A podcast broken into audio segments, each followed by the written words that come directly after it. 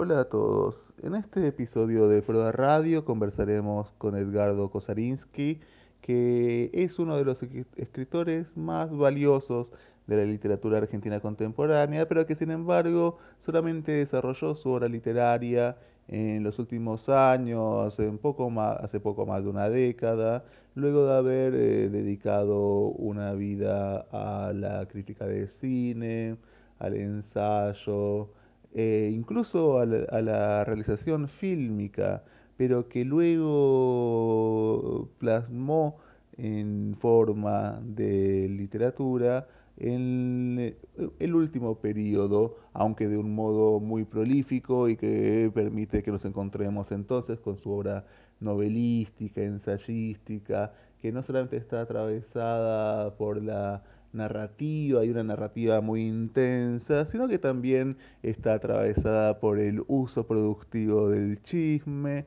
y también del humor. Eh, Kosarinsky sigue filmando, sigue escribiendo y como se verá a continuación, también continúa siendo un gran conversador, que es también una de las posibilidades que tiene el artista argentino de desarrollar sus cualidades. Muy bien, estamos con Edgardo Kosarinsky.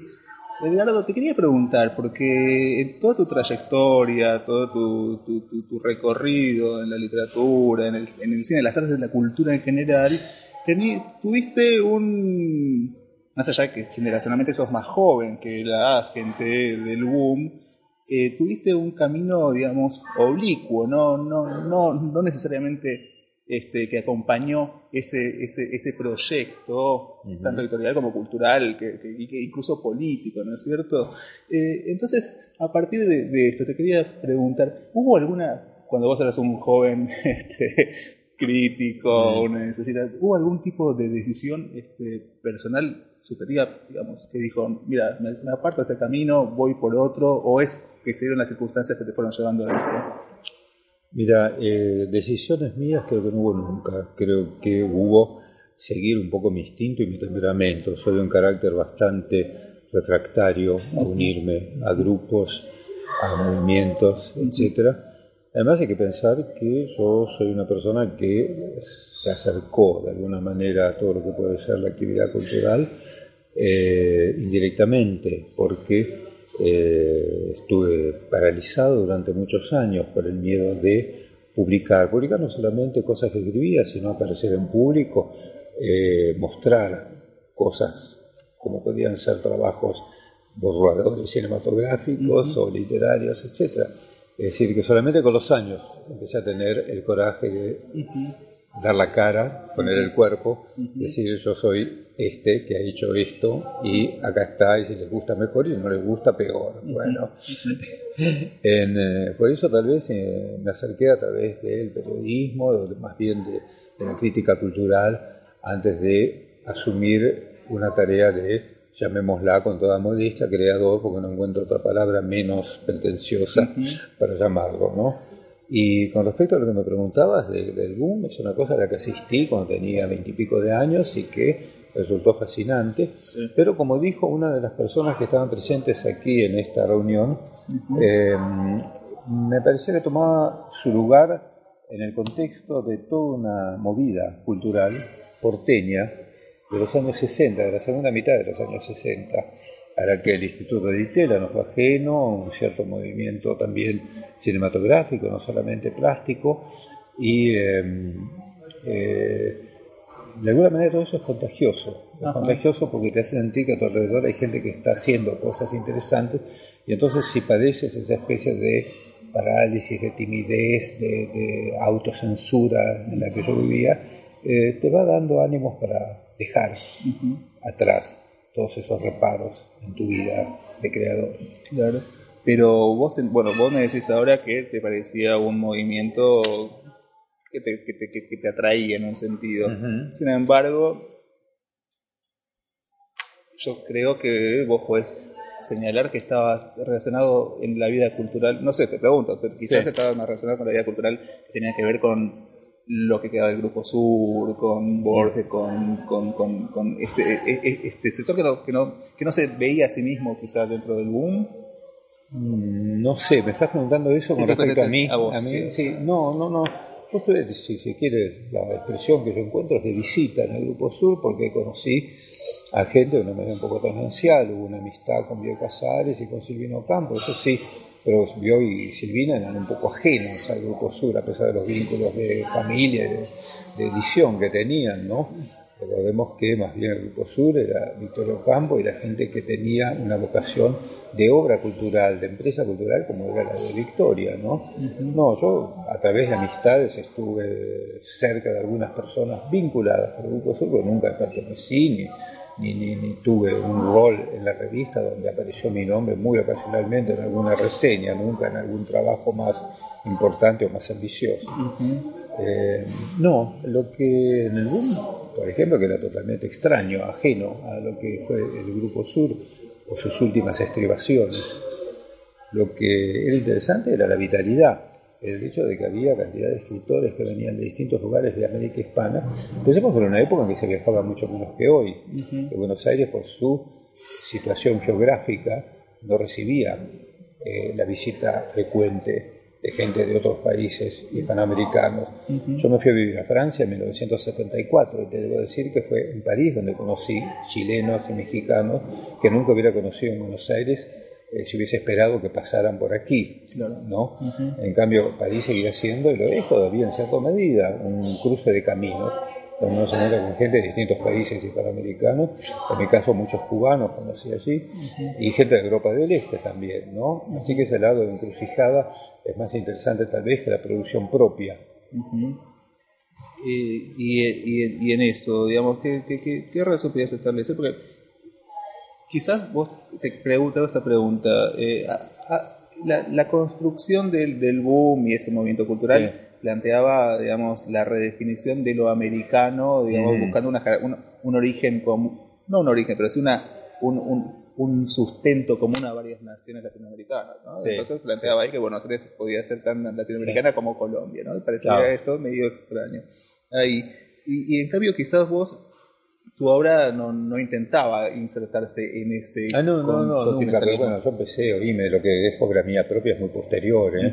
Yo reniego de todo lo anterior a 1985. Ah, ¿sí? Eh, quiero decir, en el 85 apareció mi primer libro, que yo reivindico como mío, que es Futuro Urbano, que apareció en España, Es un libro totalmente ajeno a la noción que circulaba en Europa del hispanoamericano. Si algo hispanoamericano tiene, es precisamente eh, rehusar etiquetas y, ser individualista, como de alguna manera lo fue Borges, guardando totalmente las distancias ¿no?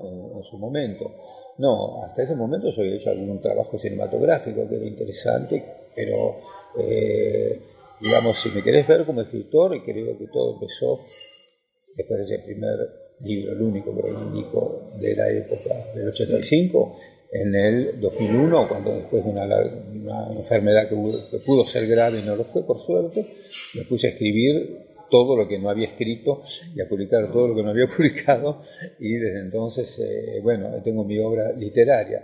La obra cinematográfica ha sido espasmódica, yo te diría, librada un poco de las circunstancias, con muchos lo que llamado documentales de creación, que yo no los considero documentales sino ensayos, de algunas películas de ficción, cosas algunas que me interesan mucho y que me pongo contento de haberlas hecho, y otras que fueron puramente ocasionales. Pero bueno, son dos aspectos muy en zigzag dentro de mi trabajo, porque el, em, eh, yo nunca considero que soy necesariamente un eh, escritor ni un cineasta, pienso que soy alguien que trabaja en distintos medios. ¿no?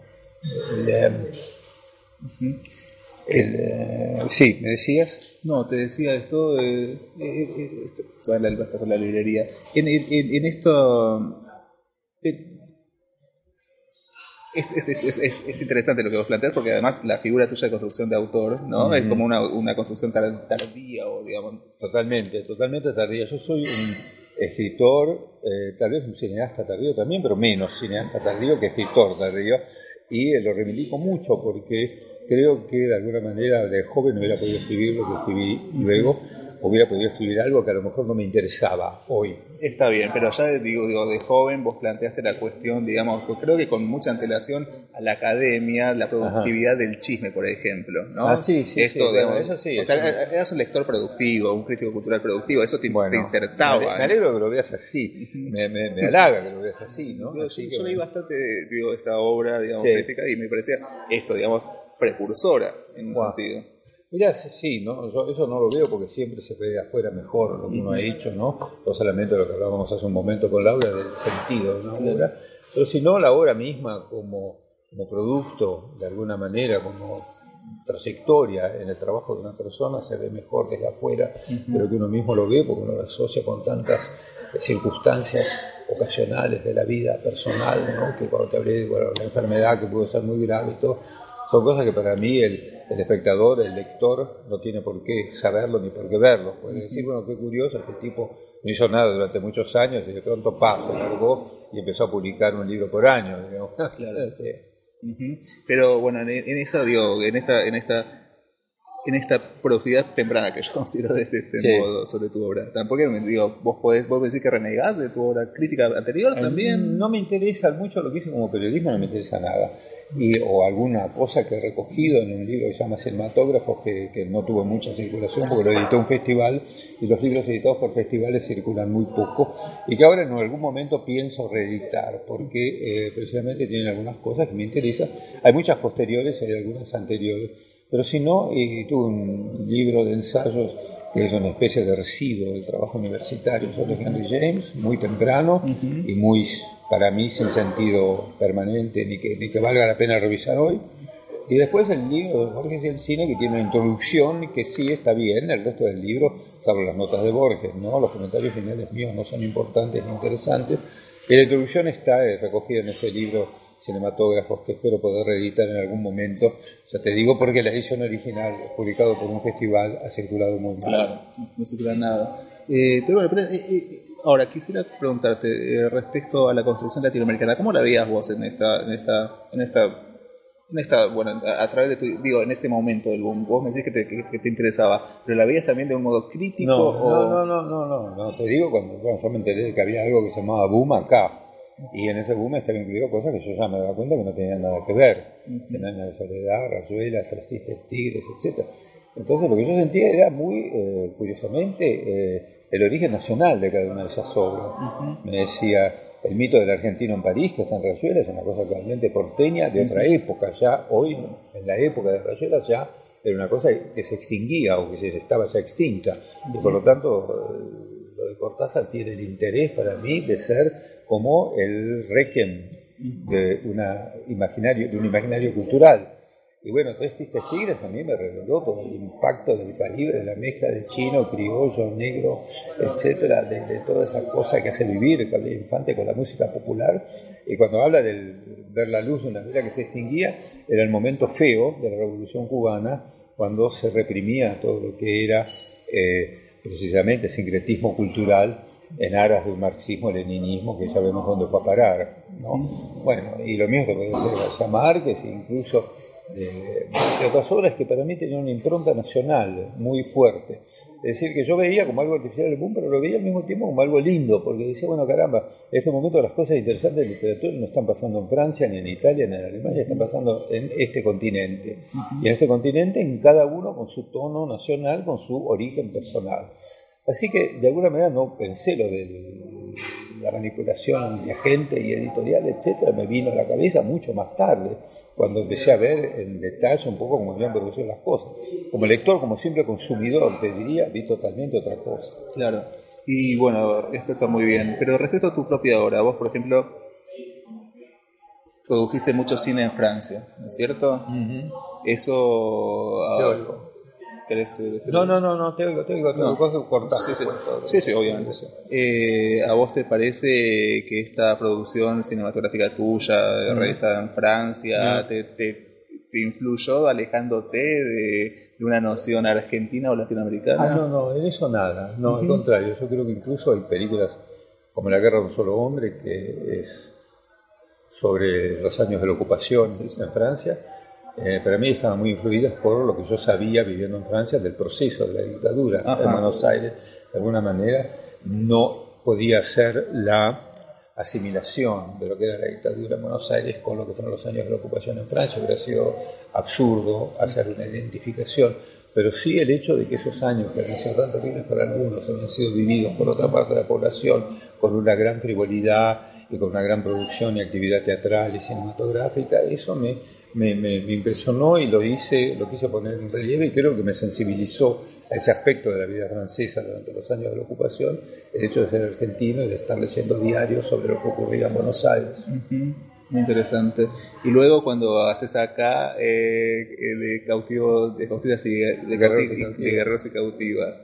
Eso es como es, es, una película maldita de alguna manera porque yo, lo que yo quise era sentir hasta qué punto esa conquista del desierto, que fue tan terrible para el indígena y basada en una idea de civilización totalmente europea, ¿no?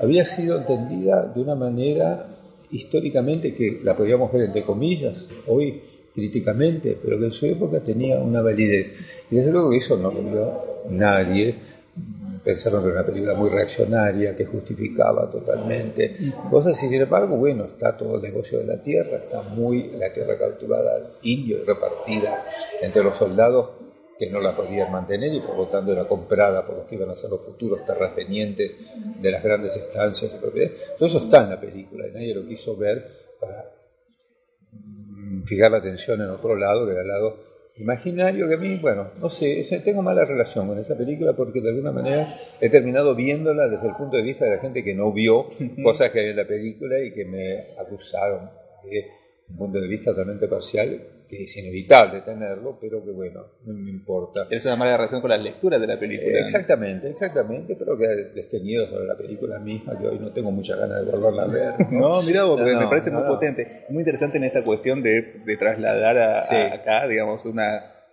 el género western, digamos. ah, bueno, sí, sí, hacer en vez de una película del oeste, una película del sur. Del sur. en vez de un western, un southern. ¿no? sí, claro, me parece que e, era productiva en ese sentido y esa también, esa, esa, esa amalgama de géneros también sacaba e, esta cuestión. Con algo un poco imaginario, erótico ligado a la mujer, ¿no? ya sea la prostituta que viene para consumo del soldado, como la blanca europea que el general quiere tener como por ahí un título de nobleza propia o como algo que va a tener una influencia positiva en las generaciones por venir.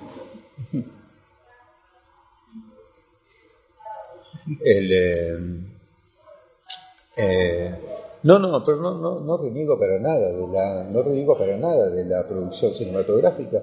Hay cosas que me interesan, las tres películas de cámara, como yo las llamo, que hice en los últimos años, me gustan tal vez, porque son las más recientes, o porque están libres de toda imposición industrial, de alguna manera, ¿no? Y bueno, eso, vos estabas acá cuando se estrenó eh, Apuntes, creo, ¿no? Sí, Nocturnos, no me acuerdo cuándo. Nocturno, la del tango. Eh, aparece un poco de tango, sí. exactamente. Eh, te quería preguntar lo siguiente, vayamos a tu obra literaria, que es justamente, me parece que, eh, como te decía, es la de un hombre maduro, ¿no? Entonces, esto te permite quizás en la producción de esa obra salir de los esquemas que circulaban y que eran como un peso. El escritor latinoamericano que en un momento quizás debía escribir de tal modo, ¿no? y quizás en, en, Europa, donde vos viviste mucho tiempo, eh, eso también pesaba sobre el deber ser de un escritor latinoamericano. E, ¿Eso cómo, cómo te, te, te, costaba o, era natural, digamos, escribir? No, no, no, porque cuando me largué a escribir no pensé para nada cuando me largué a escribir programáticamente, quiero decir eh, regularmente. No te hablo de Vudú Urbano, que es un libro aislado, 85, salió la primera edición, está escrito a finales de los años 70. Yo en el 99 es cuando estuve enfermo y a partir de ahí largué a escribir todo lo que había escrito, todo lo que había publicado. Y realmente la, fiebre un poco era la de eh, sacar cosas, ¿no?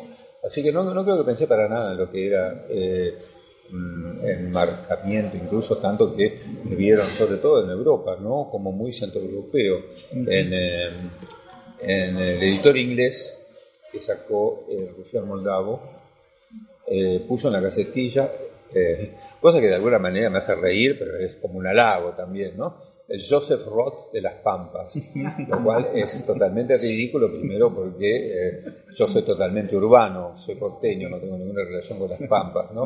Pero para el imaginario inglés, evidentemente un argentino de las Pampas, ¿no? Así que, y bueno, Joseph Roth, claro, es un autor que le dio mucho y que he frecuentado y que lo tengo todavía de cabecera. Pero ya que me asimilé con él, me gustaba, pero lo de Joseph Roth de las Pampas me parecía no solamente un ridículo total, sino eh, una pavada. ¿Y esa obra literaria sería, vos podés pensar que sería también más el europeo en un sentido? No sé, no, eso yo no me doy cuenta, lo ven los demás, si quieren verlo, ¿no? Yo no, no me doy cuenta de nada. Pues además he cambiado mucho, digamos, los temas un poco Mister Europa que podía haber en La novia de Odessa, los que han montado, se han ido borrando de a poco y después hubo toda una etapa así, incluye mucha tema erótico, como puede haber sido Tres Fronteras, etcétera, y todo, y lo que, lo que estoy escribiendo hoy bueno, sí, hay algo que tiene que ver con la historia, ¿no? Lejos de dónde. Y, eh, y creo que la última novela, En ausencia de guerra, es la única donde hablo de la actualidad. De la actualidad quiero decir este momento de derrumbe total de las certezas, las ideologías y de, del imperio del terror institucional, ¿no? No del terrorismo. ¿eh? El terror institucional. eh, decime lo siguiente, se me ocurrió la pregunta. Ya que tenés muchos ya, ¿eh? No, vas a tener que montar así, va, va, a estar bien. Como loco, ¿eh? No, no, igual tenemos un... Déjame, te, te, quiero decir porque... No mucho más. No mucho más. Porque se me está acabando la cuerda. bueno, muy bien. Este, no, hay una cuestión que te quería decir, porque justamente dijiste que sos un porteño. Un, sí, totalmente. Además, eh, tu, tu, relación con el tango y con el bailar tango. ¿Esto cómo pensás? ¿Tiene alguna... ¿Influye de algún modo en, en, en tu obra esa, esa la cadencia? No, sé si influye, pero te quiero decir que sí que es una fuente de inspiración a mí ir frecuentemente a las milongas es una cosa que me da un suplemento de vitalidad extraordinario, aunque no baile ya, pero el hecho de estar eh, con gente que vive su cuerpo, ¿no? De esa manera. Hay una frase de Martínez Estrada, que es capital, que dice que el tango es como un narcótico y que permite que el alma baje al cuerpo. Y es extraordinario, vos ves en la milonga, en cualquier milonga en la que vas, estas parejas de gente muy mayor, generalmente eh, poco atractivos, él y ella, y que eh, los tres minutos que dura la pieza de música que bailan están transfigurados. Él se convierte en el gran seductor que nunca fue, ella en la mujer deseable que, que no es y tal vez nunca haya sido. Y hay esa transfiguración total en los gestos, en las poses, si son milongueros de veras, ¿no? Quiero decir, generalmente hay gente mayor, ¿no? Porque los jóvenes han aprendido mucho a bailar con profesores y bailan muy bien, pero bailan pasos, hacen mucha acrobacia. En cambio, estos mayores que caminan, hacen la caminata famosa, ¿no? siguiendo el ritmo de la música con un giro ocasional nada más. Es, son admirables, y digamos, ver esa vida del cuerpo, del cuerpo que se deja penetrar por la música. Pues no hay dos parejas que hagan lo mismo en el mismo momento. Eso para mí es una fuente de, no tenía la inspiración, sería tonto decirlo, pero de energía. ¿no? Si estoy un día muy deprimido, me voy media hora, 40 minutos a una milonga y salgo bien. bueno, qué bueno. Bueno, y para cerrar esto, digamos, eh, estuvimos hablando un poco también de, de, de, de cómo era el fenómeno del boom, cómo se veía quizás un poco lateralmente. Hoy Latinoamérica, eh, digamos, incluso políticamente, viste que hay mm. como una cosa de una América bolivariana, que es una sí, construcción política. De todas maneras, existe hoy otra vez la, intención de darle una vitalidad o una unicidad al continente. ¿Cómo ves este, esta operación? No, no, lo veo, veo que sí, hay puntos de contacto ideológicos, ¿no? Entre Venezuela, Ecuador, Bolivia y el actual sistema, régimen argentino. Pero no sé qué, eh, no sé qué presión continental, porque por otro lado, ¿no? Eh, hay problemas que son más allá de la voluntad ideológica, ¿no? Eh, hasta qué punto la independencia económica es posible, ¿no? Hasta qué punto una caída de, de los mercados, de las bolsas en China, ¿no? repercute sobre la cotización de la soja, que soy la primera exportación argentina y la que mantiene andando gran parte de los fondos públicos. No sé, me parece que nunca tal vez como hoy he sentido tanto que la ideología es como una superestructura, una capa, ¿eh? casi de smog, diría en el sentido, eh, si quisiera ser maligno, ¿no? Que cubre las realidades, ¿no? Porque de pronto hay cosas totalmente, la, la ola indigenista, eh, etc. Es una cosa totalmente eh, admirable en el sentido de reivindicación. Es totalmente eh, temible en el sentido en que trate de imponer una nueva